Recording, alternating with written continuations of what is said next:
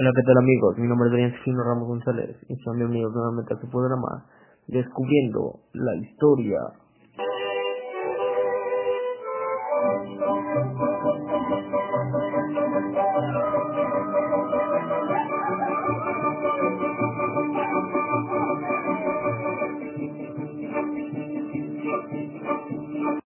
Ok amigos, lo que hablaremos el día de hoy será el papel de España en la independencia de México. Ok, este, para empezar, toda historia tiene múltiples aspectos para contarla. Generalmente la versión del vencedor y del vencido no coinciden nunca. En el caso de la independencia de México, los españoles tienen una visión totalmente diferente a la de los mexicanos. Eh, para los mexicanos, la independencia es un movimiento que inicia en la noche del 15 de septiembre con el grito de Dolores y que concluye el 27 de septiembre de 1821, cuando el ejército trigante entra a la Ciudad de México encabezado por Agustín Iturbide y Vicente Guerrero.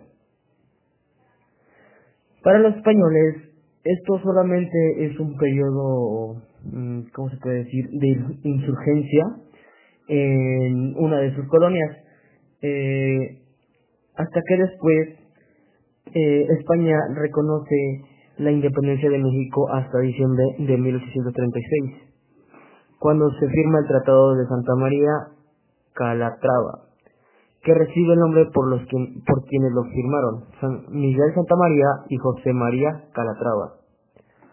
La historia que se ha enseñado en ambos países es diferente, mientras que para los mexicanos se trata de la historia de una liberación, para los españoles este es un acontecimiento mmm, que representa un levantamiento social que terminó en una pérdida eh, de su influencia.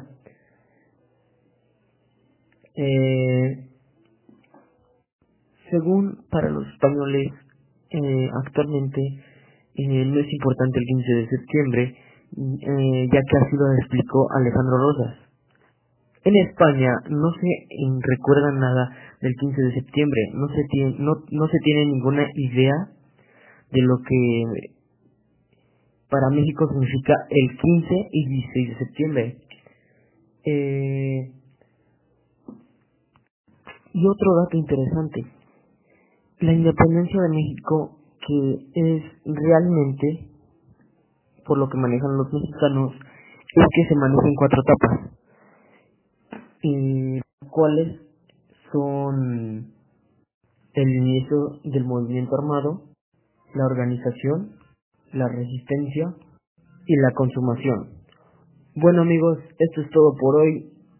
Nos vemos hasta el próximo capítulo. Muchas gracias.